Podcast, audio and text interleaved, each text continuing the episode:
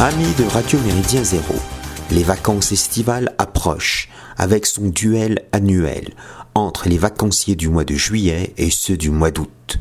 N'entrons pas dans ce dilemme cornélien. Délaissons plutôt les destinations convenues de Tahiti, de l'Amérique du Nord, de la Costa Brava, de la Croatie, de la Côte d'Azur ou des Aurès. Choisissons l'exotisme. Détournons-nous de l'ancienne Seine-Saint-Denis et visitons un territoire inconnu des cercles diplomatiques. Il se situe dans la corne de l'Afrique, un espace agité de mille convulsions. Or, cet État fantôme constitue pour l'heure un pôle de stabilité politique, économique et sociale relative.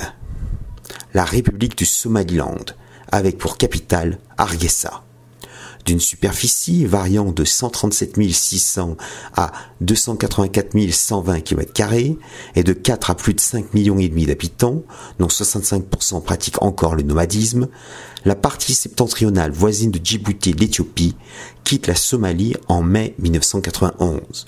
Dix ans plus tard, un référendum confirme à 97,10% son indépendance. La scission somalilandaise procède en partie du renversement en janvier 1991 du président autocrate Mohamed Siad Barre et de la guerre civile toujours en cours aujourd'hui qui en résulte. Mais cette rupture a des causes historiques plus profondes. Le mouvement national somali réclame l'indépendance dès les années 1980, en dépit d'une répression violente. Les Somalis peuplent une grande partie de la corne africaine. Leur structure sociale s'articule autour des tribus et des clans s'y intègrent de puissantes confréries musulmanes. Les rivalités y sont fréquentes. À la fin du XIXe siècle, trois puissances européennes profitent de ces, désunions internes pour s'implanter localement.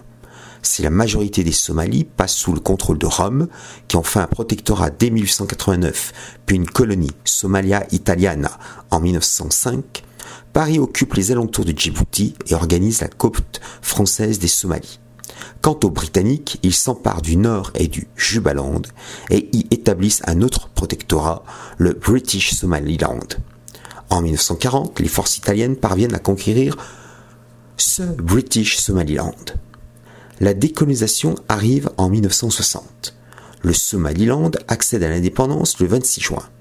La Somalie italienne s'affranchit le 1er juillet. Le lendemain, Somaliland et Somalia fusionnent pour former la République de Somalie.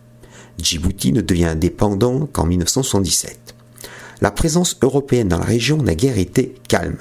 Entre 1900 et 1920, Londres a lancé une série de campagnes militaires contre des chefs tribaux ou claniques insurgés. L'un des plus célèbres de ces rebelles indigènes commande les derviches. Surnommé le Molafou, Mohamed Abdullah Hassan, vers 1856-1920, combat autant les Italiens que les Britanniques au nom du djihad. Dans des conditions éprouvantes, les soldats de Sa Gracieuse Majesté créent une unité spécialisée utilisant des dromadaires, le Somaliland Camel Corps.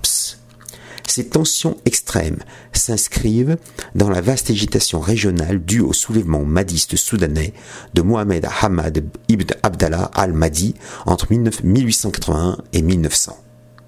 Son émancipation permet au Somaliland de bénéficier d'une quiétude certaine. Bien que reposant sur la charia, le régime présidentiel pratique un certain multipartisme. La chambre basse somalilandaise compte trois formations politiques. Le parti Koulmaïé de la paix, de l'unité et du développement, d'orientation sociale libérale, le parti national du Somaliland, plutôt populiste et national musulman, et les sociodémocrates du parti de la justice et de la providence. Le pays a déjà connu cinq chefs d'État. La République fédérale de Somalie continue cependant à revendiquer le Somaliland et reçoit le soutien officiel de la soi-disant communauté internationale. C'est plus compliqué en réalité, car si aucune ambassade étrangère n'est présente au Somaliland, divers États coopèrent avec les autorités somalilandaises. Par exemple, l'Éthiopie, qui ne dispose plus de littoral, a fait du port somalilandais de Berbera son débouché maritime. Son consulat a d'ailleurs le rang d'ambassade informelle. L'Union dite européenne, l'Afrique du Sud, Djibouti, Taïwan et le Royaume-Uni n'hésitent plus à travailler avec cet État fantôme.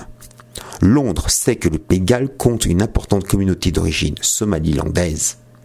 Les Brexiters nationaux mondialistes du UKIP ont même exigé que le gouvernement britannique reconnaisse le Somaliland. L'Éthiopie, Djibouti, le Kenya et l'Afrique du Sud acceptent le passeport somalilandais. Mieux, en février 2017, les Émirats arabes unis s'engagent auprès du gouvernement somalilandais à moderniser les infrastructures portuaires de Berbera. En échange, les Émiratis disposent à proximité d'une base militaire. L'État d'Israël s'intéresse aussi à cet État situé en face d'un Yémen en pleine décrépitude. Le Somaliland fait désormais figure de Suisse régionale. La Somalie perdure dans la précarité institutionnelle et sécuritaire. L'Éthiopie traverse une période de guerre civile féroce. Quant à Djibouti, sa stabilité repose surtout sur le maintien sur son sol de forces françaises, états-uniennes, chinoises, allemandes, italiennes, japonaises et espagnoles. La réussite somalilandaise a suscité en août 1995 le réveil autonomiste de la province somalienne voisine du Puntland. La région frontalière de Maakir cherche à se rapprocher du Puntland, aux dépens de Hargeisa.